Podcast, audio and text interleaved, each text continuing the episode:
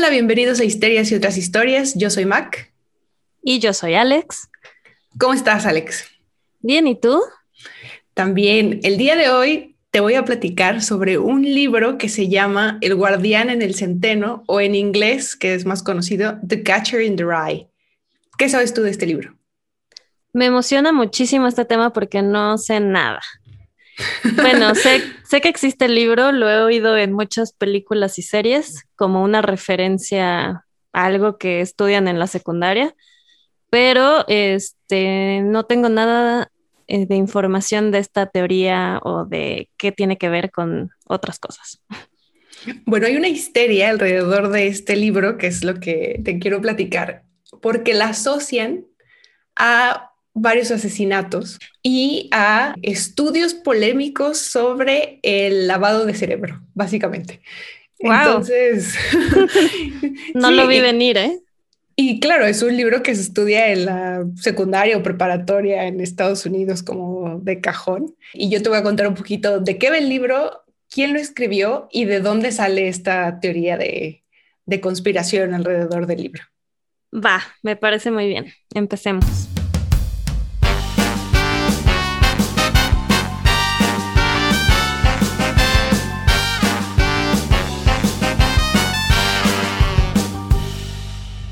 Bueno, ¿qué tiene en común el asesinato de John Lennon, el intento de asesinato del presidente Ronald Reagan y el asesinato de la actriz Rebecca Schiffer? Estos tres tienen en común el libro El guardián en el centeno, que se encontró en pertenencia de estos tres y por eso se alega que podría de estos tres asesinos. Exacto. que podría tener que ver con eh, su decisión de matar o intentar matar a alguien. Claro, este libro también lo encontraron en eh, el librero del asesino de JF Kennedy, de Martin Luther King, del estrangulador de Boston, de Ted Bundy y otros. Pero claro, si nos vamos al hecho de que es un libro bestseller y que te lo dan a estudiar en la escuela, pues este libro eh, se, se, empezó a publicar como historias cortas. El autor es J.D. Salinger, es estadounidense, y él escribe, bueno, escribía cuentos y los mandaba a las revistas y entonces se, iban publicando partes.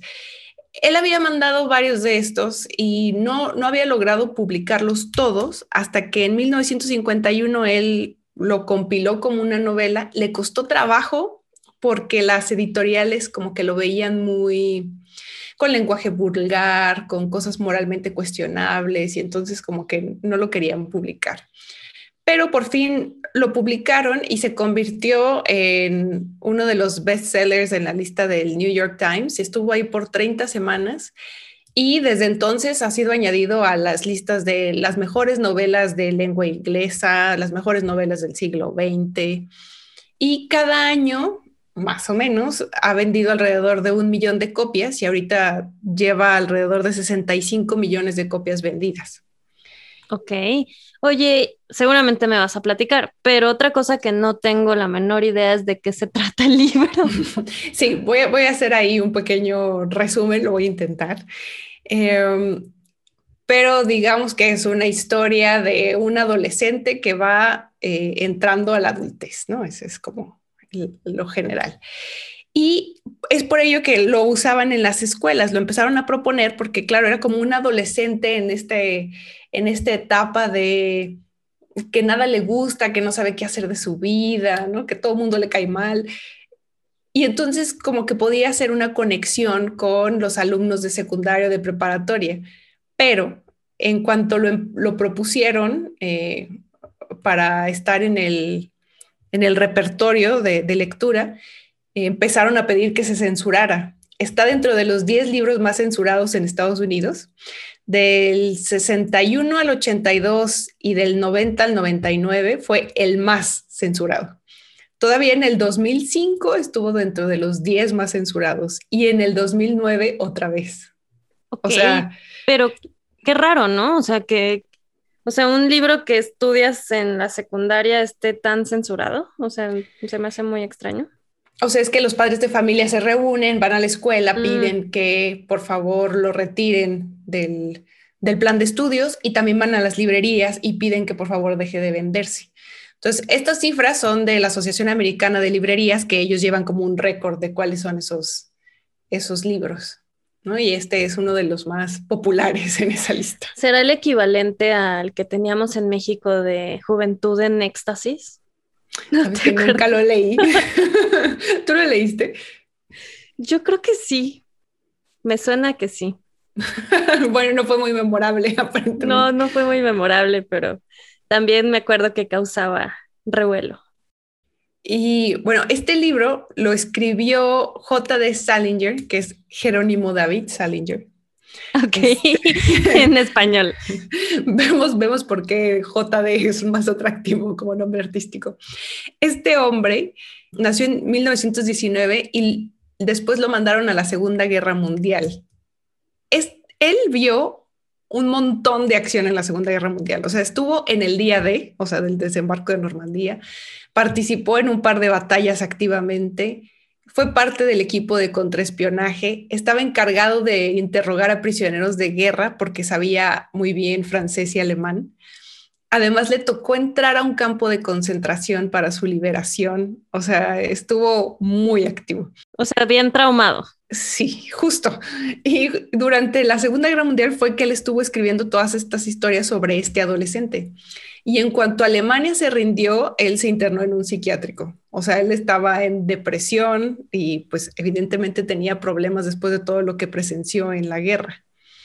Entonces, eh, él tenía un poco de miedo estando en el psiquiátrico de que no le fueran a publicar sus libros, ¿no? Porque eh, además... Estaba en un psiquiátrico. Sí. Además, bueno, se metió él solo. La verdad, para aquella época yo creo que eh, muy consciente de su condición. Y digo, un dato curioso es que durante la Segunda Guerra Mundial se hizo amigo, o sea, cuando, cuando fue el desembarco de Normandía, buscó a Hemingway y ahí se hizo amigo de él y estuvieron carteando, le contaba de sus problemas estando en el psiquiátrico y demás. Ok, pues, tiene una historia interesante, ¿no? Este cuate. Sí, y además, o sea, hay otros autores que fueron a la guerra y que cuando regresaron escribieron libros y casi siempre sus libros son sobre guerra, ¿no? Sobre soldados o siempre tienen algo que ver. Y lo curioso es que él escribió un libro sobre un adolescente, entonces un adolescente que está conflictuado. Y este adolescente se llama Holden Caulfield em, y te está, empieza la historia diciéndote, te voy a contar lo que me pasó en las vacaciones de esta Navidad y que me trajo aquí a obligarme a descansar un poco. No sabes dónde es aquí. Entonces te empieza a contar cómo lo expulsan de la preparatoria, tiene 16 años, lo expulsan de una preparatoria a la que va, que es una preparatoria privada solo para hombres, y es la cuarta vez que lo expulsan de una preparatoria. Él tiene dinero, o sea, su, familia es adinerada, vive en Manhattan, eh, y los padres no lo pelan mucho. Te das cuenta a través del lenguaje que tiene un hermano mayor, eh, que es un escritor que escribía historias cortas que le gustaban mucho, pero se prostituyó yéndose a Hollywood a escribir guiones para películas. Un poco de juicio por ahí. Ajá. Cabe mencionar, este adolescente odia todo, odia las películas, ¿no? Le parece que son falsas y que todo... Eh, sí, por eso dice que su hermano se prostituyó, ¿no? Porque pasó de ser un escritor valioso a real. los intereses de Hollywood. Tuvo otro hermano eh, mayor que él, pero más cercano a su edad, que murió. Te lo dice muy sutil, o sea, te va mencionando de, sí, mi hermano no sé qué, pero bueno, ahora él está muerto. ok. Eso no me pareció tan sutil. Bueno, me refiero a que no es como que te lo cuenta anecdóticamente, solo te lanza la bomba. Ok. Más bien muy directo, no tan... Tienes razón. este, y bueno, parece que todo le sale mal desde el principio. Él eh, va, a ir, va a un torneo de esgrima donde él es el encargado de llevar el equipo y lo olvida en el metro. Entonces no pueden participar y pierden porque no tienen como, como entrar en el torneo. Em, regresa y va a despedirse de un maestro de historia que es como el único maestro que más o menos este, se llevaba bien con él y termina sintiéndose humillado por las cosas que le dice sobre que ya tiene que sentar cabeza, que qué está haciendo y que cómo contestó lo que contestó en su examen de historia. O sea, no es satisfactorio. Luego eh, va a su dormitorio y se pelea a golpes con su compañero de cuarto. Pierde, básicamente. Ok, se le este están juntando los problemas. Exacto. Entonces está harto y decide que se va a ir antes a su casa. O sea, él tenía que esperar hasta un miércoles para irse a su casa a Manhattan y decide que se va a ir ya. Entonces agarra sus chuches y se va. Y se va a deambular por Manhattan durante dos o tres días, en los que él está intentando como tener una conexión. O sea, siempre está pensando, ¿a quién le llamo? ¿A quién le llamo? Le llamo a fulano. No, pero ahorita no. Le llamo a sutano. Eh, le llamo a esta chica que me dijeron que es fácil, como que siempre va a acceder a estar contigo y tampoco accede a estar con él. Este, empieza a salir a bares y quiere tomar algo, pero es menor de edad. Entonces le piden la identificación y no puede tomar. Aunque por ahí sí encuentra un barecillo donde le, dan whisky. Luego entra al hotel donde se está quedando y le ofrece el, el conserje del elevador eh, un pasar tiempo con una prostituta él dice que sí, ¿no? Como que, o sea, claro que tiene como un deseo sexual, pero a la vez como que no, no, sabe bien todavía cómo funciona todo este mundo y le propone a la prostituta solo platicar. Y entonces... No, bueno, eh, sí, sí veo cómo hay que censurar este libro. ¿eh? ¿verdad? Está muy... bueno, hasta ahorita está candente. y entonces eh, la prostituta se enoja porque la despertaron para ir a atender a este güey y él dice, ay, solo hay que platicar. Le dice, no, ya págame. Entonces cuando le paga, le dice, aquí están tus cinco dólares. Dice, no, no eran cinco, eran diez. Y dice, no, no, no, o sea, este güey del elevador me dijo que dice, total, se va y vuelve con, con el conserje del elevador. Le terminan quitando el dinero, dándole un golpe en sus partes bajas y dejándolo humillado ahí. sus partes bajas. este podcast no lo van a, censurar. Entonces, eh, él empieza a imaginarse como que le dispararon así y y que él mata al conserje. O sea, todo esto está, es un adolescente, ¿sí? Está imaginándose su. Y que se está medio ahogando en un vaso de agua, ¿no? Siento. Es un adolescente, eso es lo que hacen los adolescentes. Entonces, eh, termina llamándole una chica con la que sale, o, o, sea, con la que ha salido varias veces, y dice que es la reina de todos los, los falsos o sea, van al teatro y la chica termina platicando con otro tipo. Él en su desesperación le pide a ella que huyan, que se vayan a una cabaña lejos de la sociedad porque ya no aguanta lo falsa que es esta sociedad. Y la chica es como, ah, no, gracias. Sí, como que no, no estoy entendiendo el problema. Básicamente, él, los únicos que le caen bien son los niños porque ve el mundo adulto como eh, lleno de hipocresía, de falsedad. Y entonces, cada vez que ve un niño, hay como tres o cuatro personajes que se atraviesa, eh, siempre dice, mira qué chido, o sea, este morro sí sabe de, de lo que va la vida. y dentro de esos niños está su hermanita, su hermanita que se llama Phoebe. Y entonces él quiere ir a verla y se escabulle de vuelta a casa. O sea, él no quiere que sus papás lo vean, él tiene que llegar hasta el miércoles en teoría. Todavía no saben que lo expulsaron. Ok, ok. Entonces se escabulle en la noche para verla, llega borracho, golpeado. Y su hermana, o sea, se emociona de verlo, los papás no están, entonces no, no hay problema. Platica con ella, baila con ella. Y la hermana está un poco frustrada porque es la cuarta vez que lo corren de una escuela y sabe que va a hacer que lo manden a una escuela militar o que, mm, no sé, va a causar problemas. ¿Y está frustrada porque la despertaron a medianoche para bailar? No, eh, es con él, pero ah, está frustrada porque su hermano no sabe qué quiere de la vida y le pregunta, o sea, le dice, ver, dime qué quieres, ¿no? ¿Qué es lo que tú quieres hacer de tu vida? Y ahí es un pasaje famoso que más adelante va a tener relevancia en el juicio eh, del asesinato de John Lennon. Entonces, te voy a leer un pedacito Por que dice, Bueno, pues muchas veces me imagino que hay un montón de críos jugando a algo en, en un campo de centeno y todo eso. Son miles de críos y no hay nadie cerca. Quiero decir que no hay nadie mayor, solo yo. Estoy de pie al borde de un precipicio de locos. Y lo que tengo que hacer es agarrar a todo el que se acerque al precipicio. Quiero decir que si van corriendo sin, sin mirar a dónde van, yo tengo que salir de donde esté y agarrarlos. Eso es lo que haría todo el tiempo. Sería el guardián en el centeno y todo eso. De ahí viene el título del libro. Entonces, él quiere proteger a los niños.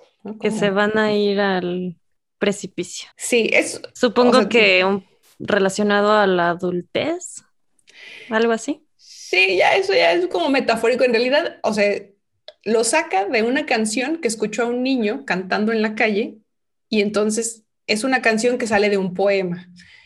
Y ese poema habla de ser el guardián en el centeno. Ya me sentí en Inception. Además, en realidad, si lees el poema, habla de sexo. Entonces, ah, este niño entiende todo mal, pero esto es lo que quiere hacer. Él quiere salvar a los niños, ¿no? Siente como esa, esa necesidad. Total. Los papás llegan y él se escabulle o se va eh, y se va a casa de un profesor que era su profesor de lengua, la única materia en la que le ha ido bien y que siempre le ha mostrado como afecto. Llega con él, está medio borracho el, maestro, le ofrece quedarse, eh, ahí está también la esposa del maestro, y va y se duerme en el sofá y de repente lo despiertan como caricias de, en su cabeza. El maestro está acariciando su cabeza. Entonces el otro se friquea ¿Ya viene la parte censurada? ¿Estoy emocionándome? ¿No? No, no ha pasado nada. Entonces, como que cree que quiere hacer un avance este, sobre él y, y, se va, se va asustado.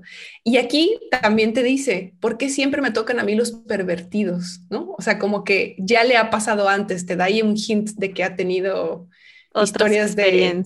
Ajá, de, abuso sexual ahí.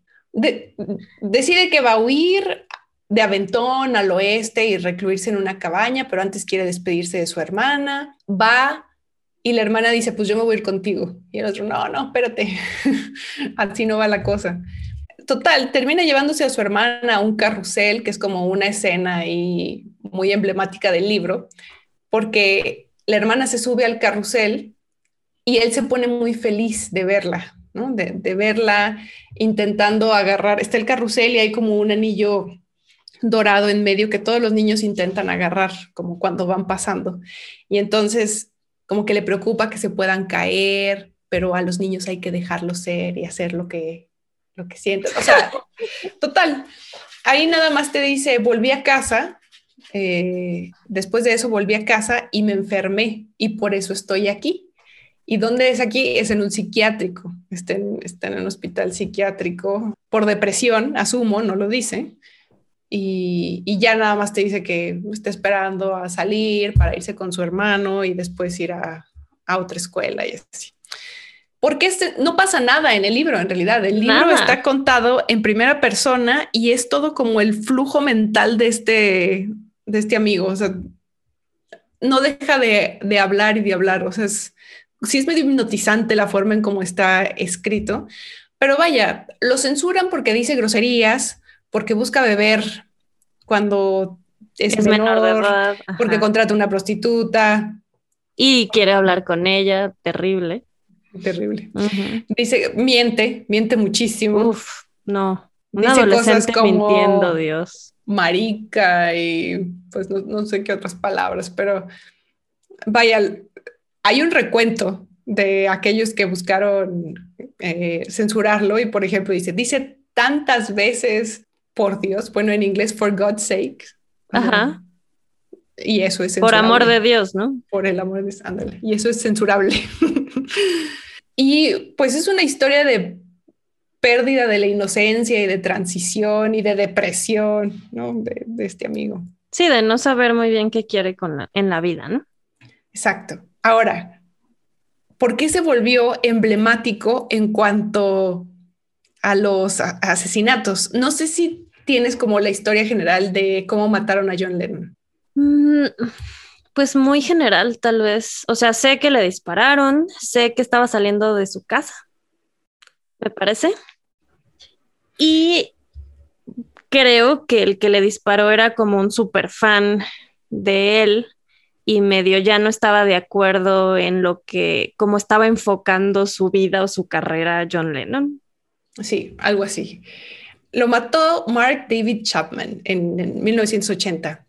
Fue ahí afuera del edificio donde vivían y cuando iban saliendo John y Yoko, mis amigos, por supuesto, John y Yoko, a una grabación, él le pide el autógrafo, trae un, vinil de su último disco, le pide su autógrafo, John Lennon se lo da, hay una foto de John Lennon firmándole el disco y este, el asesino ahí esperando. Y se va, vuelve en la noche y ahí está como en el arco de entrada al edificio, está Chapman. Pasa Yoko Ono y cuando pasa John Lennon, le habla, le dice, hey, Mr. Lennon, y ahí le echa cinco disparos en la espalda. Ups, Este, le da cuatro a él, eh, hiriéndole arterias, órganos y demás. Y lo que él hace inmediatamente es sentarse y sacar el libro y ponerse a leer a esperar a que llegue la policía. Eso sí está muy turbio, ¿verdad? Creepy. sí, bastante. El libro además decía, esta es mi declaración, eh, Holden Caulfield. O sea, está, lo firma como si él fuera el adolescente del libro. Y solo pone, esta es mi declaración. Y dicen que el día anterior, o sea, la noche anterior al asesinato, se la pasó eh, como siguiendo los pasos de este chavito por, por Nueva York. Ok, recorriendo los lugares que había recorrido este cuate. Exacto. Este chavito. Y entonces, ah, él dijo primero, o sea, dijo varias cosas, pero primero dijo que lo había hecho para promover la lectura del libro. Ah, mira, qué, gran contribución cultural. También dijo que, que John Lennon se había convertido en un falso, ¿no? O sea, usando un poco las mismas palabras y el tipo de lenguaje que usaba este adolescente. Diciendo que, o sea, claro, decía que eran más populares que Jesús, porque es una frase muy famosa de John Lennon. Y además se pone a cantar Imagine no possessions, o sea, imagina que no tenemos posesiones, pero el güey es riquísimo, ¿no? Y vive en lujos. Dijo, imagina. Eso pensé yo. no dijo, no voy a tener. Entonces, como que dijo, no, este güey es un falso y como que había que salvar a la juventud de esta... Mm, de influencia. Porque además, pues John Lennon tenía mucha influencia, ¿verdad? Y en la audiencia de su sentencia, cuando le preguntaron si tenía algo que, decir, leyó el pasaje que te leí, o sea, de cómo él era un guardián en el centeno. Cabe mencionar que Chapman había sido diagnosticado por maníaco depresivo, que creo que ahora se le dice bipolaridad, pero no estoy segura. Eh, y algunos que lo evaluaron decían que tenía esquizofrenia, o sea, había antecedentes, además del libro, ¿verdad? Que pudiera tener alguna influencia. Sí, bueno, pero tal vez con esos antecedentes como que llevó el libro a la realidad, ¿no? O sea, sí, se, claramente se inspiró en el libro, o sea, él lo dijo. Sí, y además, como unos meses antes había escrito cartas a un amigo suyo y las firmaba como el guardián en el centeno. Sí, o sea, ya, ya estaba clavado. Exacto, muy clavado en el asunto. Y muchos empezaron a decir que la CIA quería muerto a John Lennon porque tenía opiniones sobre la guerra de Vietnam, que claro que para el 80 ya esto ya no estaba haciendo tanto ruido, ya los temas que cantaba John Lennon eran pues más de amor, de familia y demás, ¿no? Pero que tal vez Chapman era un agente dormido y que el libro era un como el detonante que despertaba al asesino, digamos, o a lo que estaba entrenado para hacer Me encanta el concepto de agente dormido. es algo que sale en varias series de televisión y y es como muy interesante, ¿no? Que, preparan a alguien, pero lo dejan esperando 20 años. Y ya luego hace su, su cometido pero tiene más fundamento de lo que crees. O sea, ah, sí. Digo, más adelante, digo, hay otros dos casos más chicos que se relacionaron. Uno fue cuatro meses después del asesinato de John Lennon, que fue el intento de asesinato de Ronald Reagan. Ronald Reagan, el expresidente de Estados Unidos. Sí, lo recuerdo. Eh, un fulano llamado John Hinckley Jr. intentó, bueno, le disparó al, al presidente y a la gente con la que iba logró herir al presidente, pero digamos que por error. O sea, fue una bala que rebotó y le dio en el pecho al presidente, pero no le pasó nada. Sí hirió de gravedad, creo, al secretario de prensa que años después murió, pero por secuelas de ese, de ese disparo. Y cuando lo arrestaron, lo que había en su casa, en la mesita de, de café, ahí, era el libro de el, el guardián en el centeno. Oye, pausa de referencia pop culture. ¿Viste la serie que se llama Timeless? No. Deberías verla. justo es un, bueno, rapidísimo, es un equipo que tiene que ir a salvar el pasado porque se inventó ya una máquina que viaja en el tiempo y entonces hay una persona que la está usando para cambiar el pasado en su favor porque es toda una sociedad que lleva siglos planeando cosas y para hacer tener más poder y hay agentes dormidos y un capítulo es del asesinato de Reagan, justamente. Está muy buena. Sí me, sí me suena, sí sé cuál es, nomás no, no la he visto, pero la, voy a ver. En tu tiempo libre. claro, claro. Entonces, em, cuando, cuando encuentran este libro, pues bueno, se une a esta histeria de que el libro tiene algo que ver, ¿no? Sobre todo ahora que intentan matar a un presidente, puede ser que ya haya una conspiración. Sí, y todo, todo un equipo detrás, ¿no? Planeando esto con agentes dormidos, que el libro detona, ¿sí? Entonces, eso es lo importante. Claro que después se supo que este, este hombre, John Hinckley, estaba obsesionado con la película de Taxi Driver, en la que Robert De Niro intenta asesinar a un candidato presidencial. ¿verdad? Y estaba obsesionado con Jodie Foster. Se mudó a, cuando ella entró a Yale, se mudó para estar cerca de, ella, le mandaba poemas y notas debajo de su puerta. Esa historia sí me la sabía, sí, o sea, como que el mucho tiempo la persiguió, ¿no?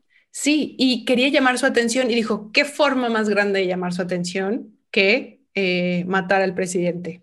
Y pensó en suicidarse en la escuela, en Yale, enfrente de ella, pensó en varias cosas y lo que dijo, bueno, pues inspirado en esta película donde sale Jodie Foster, que es Taxi Driver, dijo, es la ofrenda de amor más grande en la historia.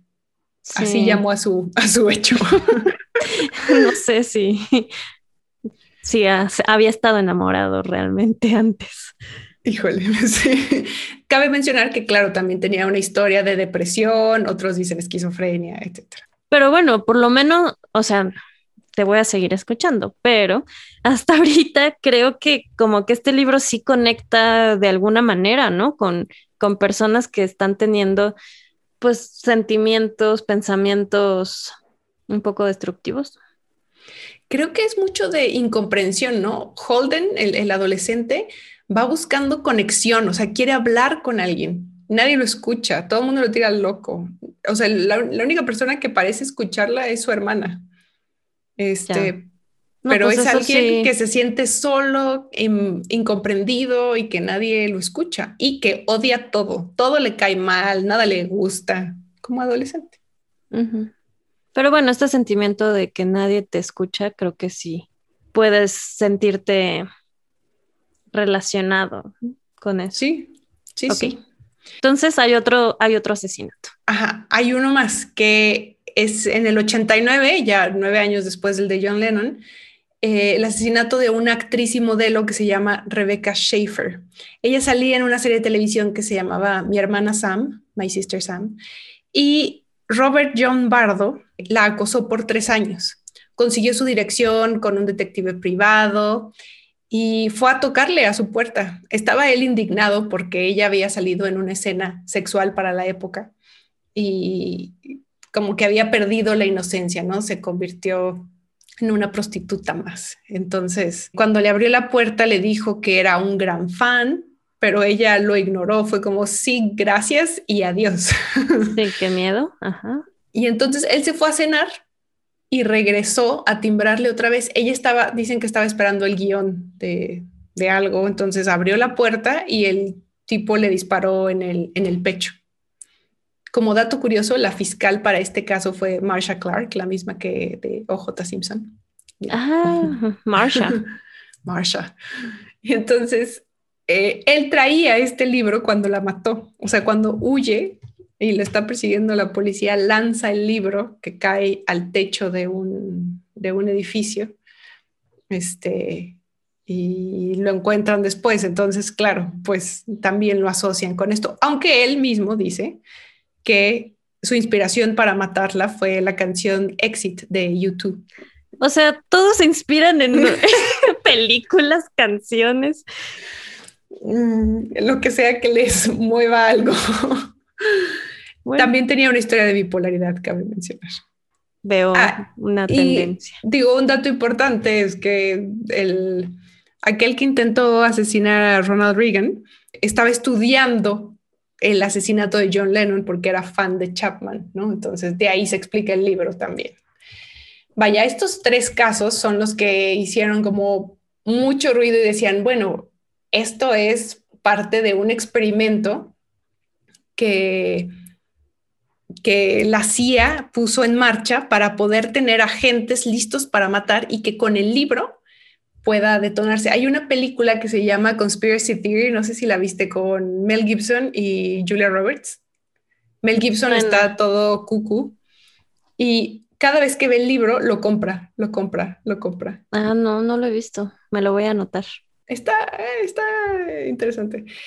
Y cuando te digo que esto tiene más sustento de lo que podrías creer, es porque eh, en el 74 1974, salió a la luz un proyecto de la CIA que se llama MK Ultra. Es un proyecto donde eh, la CIA realizó experimentos del, por 20 años, del 53 al 73, para buscar cómo tener control mental sobre la gente. Sí, eso sí, sí lo ubico. ¿Y no sale en Marvel en alguna película? no sé, no, no, lo recuerdo, pero bueno, puede ser. Sí, sí ubico ese proyecto y siento que se ha hecho muchas referencias a, ese tema. Y si no mal recuerdo, tiene un poco de relación con el Unabomber. Pero bueno, ese es otro tema. Em, hay un libro de un, de un periodista, de Stephen Kinzer, que salió, no, no, me acuerdo en qué año salió, pero él es el que hizo toda esta investigación. Se llama Poisoner in Chief o Envenenador al mando. y se trata sobre el químico que estaba a cargo de este proyecto. Se llama Sidney Gottlieb. Y en teoría era tan secreto que solo sabían lo que se estaba haciendo Sidney Gottlieb, el que estaba a cargo, y el director de la CIA, que en esa época era Richard Helms. Y salió a la luz porque cuando entró Nixon, y cambió a la cabeza de la CIA. El anterior dijo, quemen todo, destruyan todo. Pero gracias a aquellos que archivan mal las cosas este, en las instituciones de gobierno, había unos documentos que estaban guardados como en, en una parte de finanzas o sabe qué. Entonces, y ahí había un reporte muy largo y lo encontraron. Y por el acta de Freedom of Information, libertad de información, pues salió a la luz. Por ese tipo de proyectos es que eh, creemos ahora en teorías de conspiración, ¿no? Porque resulta que, hay verdades. Superan la ficción, fíjate, o sea, fue durante la Guerra Fría, ¿no? Y lo empezaron a sacar porque les llegó el chisme de que los soviéticos y los chinos y los coreanos, bueno, los enemigos, ya tenían formas y métodos de lavarle el cerebro a prisioneros de guerra estadounidenses. Me imaginé como la escena así en la CIA. Te tengo un chisme. Fíjate que... Por supuesto que sí funciona. Entonces, lo que hicieron fueron contratar doctores y torturadores nazis y japoneses para aprender de sus métodos. Entonces, eh, por ejemplo, había un campo de concentración que se llama Da Chao, donde hacían sobre todo experimentos con mescalina para intentar ver si podían controlar la mente. Este campo de concentración es el mismo campo al que J. de Salinger entró en la Segunda Guerra Mundial para liberarlo. Y Todo está conectado. Todo está conectado. Me encantaría que la gente que nos está escuchando pudiera ver tu cara de revelación. Perdón, pero es que leí mucho sobre las teorías de conspiración y nadie, o sea, en lo que yo leí, no había alguien que hiciera referencia a esto. O sea, Dachau es como un, un área de campos de concentración que tiene varios pequeños uno de esos pequeños es donde entró J de Salinger, pero esta conexión es importante. Sí, sí, sí, no, te creo. bueno, en este proyecto de MK Ultra sobre todo eran cuestiones de drogas. Entonces es como trajeron mucho, trajeron, ¿eh? como si yo viviera allá, llevaron mucho LSD a Estados Unidos y hacían muchas cosas con hipnosis, electroshocks y varios experimentos sin saberlo los llevaron a cabo universidades porque, o sea, financiaban, querían ver cómo afectaba el LCD, ¿no? Y había poetas y escritores que querían experimentar y era, órale, va, nada más como queremos saber los registros, ¿no? ¿Qué pasa? Claro. Y entonces, eh, eso fue al interior de Estados Unidos y también en cárceles estadounidenses, pero sobre todo se dieron vuelo en prisiones y centros de detención que tenían en Japón, Filipinas, Alemania y amén de que es todo lo que hicieron. Sí, donde nadie los ve. Y entonces, eh, como Salinger fue parte del equipo de contraespionaje y había trabajado con una organización que era antecesora de la CIA en proyectos clasificados después de la Segunda Guerra Mundial, pues como que la duda es si él como escritor también pudo haber implantado como cosas en su libro que fueran detonantes, ¿no? Este, de, con cosas que aprendió en los interrogando nazis. Cuando propusiste este tema, me preocupó que fuera un poco aburrido. me sorprendió. ¿Qué tal? ¿Qué tal? Sí, lo hiciste muy bien. Y decía el, el director del proyecto que para controlar la mente de, de una persona, o sea, es un proceso que lleva dos partes. Una es destruir la mente existente y la otra era insertar una nuevamente en ese vacío que creaste. Y lo que él dijo fue, la verdad es que no llegamos muy lejos en la parte 2, pero hicimos mucho trabajo en la parte 1. Entonces, de, de, vaciar la mente. Exacto, de destruirlos con tortura, drogas, electroshocks, por supuesto. Y el mismo, el mismo químico, Gottlieb, al final dijo que el control mental no era posible. O sea, lo intentaron, no lo lograron y él se fue a trabajar en venenos y gadgets de alta tecnología para la CIA, para el espionaje. Venenos fue la primera parte. Sí, venenos. venenos. e instrumentos de alta tecnología para espionaje. Ética como tal no tenía mucha. No, bueno, ya, si vamos a contratar eh, torturadores para que nos enseñen, creo que la ética, la ética y los métodos de espionaje definitivamente no van de la mano. De acuerdo. Entonces, esta es la teoría. ¿Qué opinas? Pues te digo, este me sorprendió.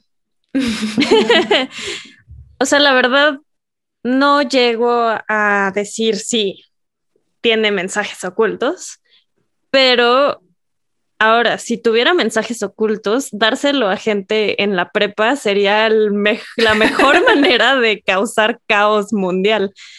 Cierto, no lo había pensado. Pero está interesante la conexión, me gustó.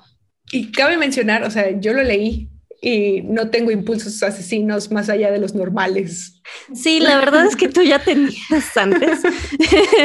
Me acuerdo un momento con un cuchillo que tuve bastante miedo, pero no creo que más de lo normal. Algo que nuestros radioescuchas no necesitan saber. este, Solo te gustaba infundir miedo, tal vez no, no hacer nada más allá. E-, era miedo de jajaja, no, no era miedo, miedo. o era al menos miedo de jajaja. mi yo de la prepa así lo consideraba. Imagínate si lo hubiera leído yo en la preparatoria. Qué bueno que no lo leíste en la prepa. Bueno, creo que esto de la CIA y de mensajes ocultos, de agentes dormidos, tiene mucho de dónde escarbarse seguro. Sé que hay otro proyecto que era el proyecto Alcachofa y otros más este, de la, guerra por el control mental, ¿no? Y como ahora, por ejemplo, dicen que ciertas películas, series de televisión, canciones, que claro, van mucho con el, pánico y la histeria de la gente, eh, como el Satanic Panic, que si lo pones el disco al revés, qué es lo que te está diciendo y si te está guiando a... a que los virus tienen varias ahí que dicen, ¿no? Dicen, sí, nunca lo he comprobado, pero sí. Entonces, digamos que podríamos expandir esto totalmente a otro, otro tipo de proyectos, pero como este libro estuvo involucrado en, en, varios asesinatos y te digo, dicen que está en el librero de N cantidad de asesinos y asesinos en serie. Los comprobados y los que no. Exacto, ya, ya se ha vuelto una, eh, ya, ya podemos decir que está en el librero de todos y que tal vez fue la CIA la que los incitó a asesinar a quien sea que hayan asesinado. Muy bien, vamos a dejar un huequito para la duda. Muy pequeño. pues muy bien, súper interesante. Gracias, Mac. De nada. Bueno, y a nuestros millones de escuchas también muchas gracias por escucharnos otra vez y nos vemos pronto en el siguiente capítulo. Esto fue Histerias y otras historias. Sarcasmo innecesario. no sabes, tal vez son millones. Histerias y otras historias es una producción de Bandy Media, producido y conducido por nosotras, Alex y Mac, con producción ejecutiva de Mariana Solís y Jerónimo Quintero. Música y mezcla por Ernesto López. Tari, tari, tari, tari, tari.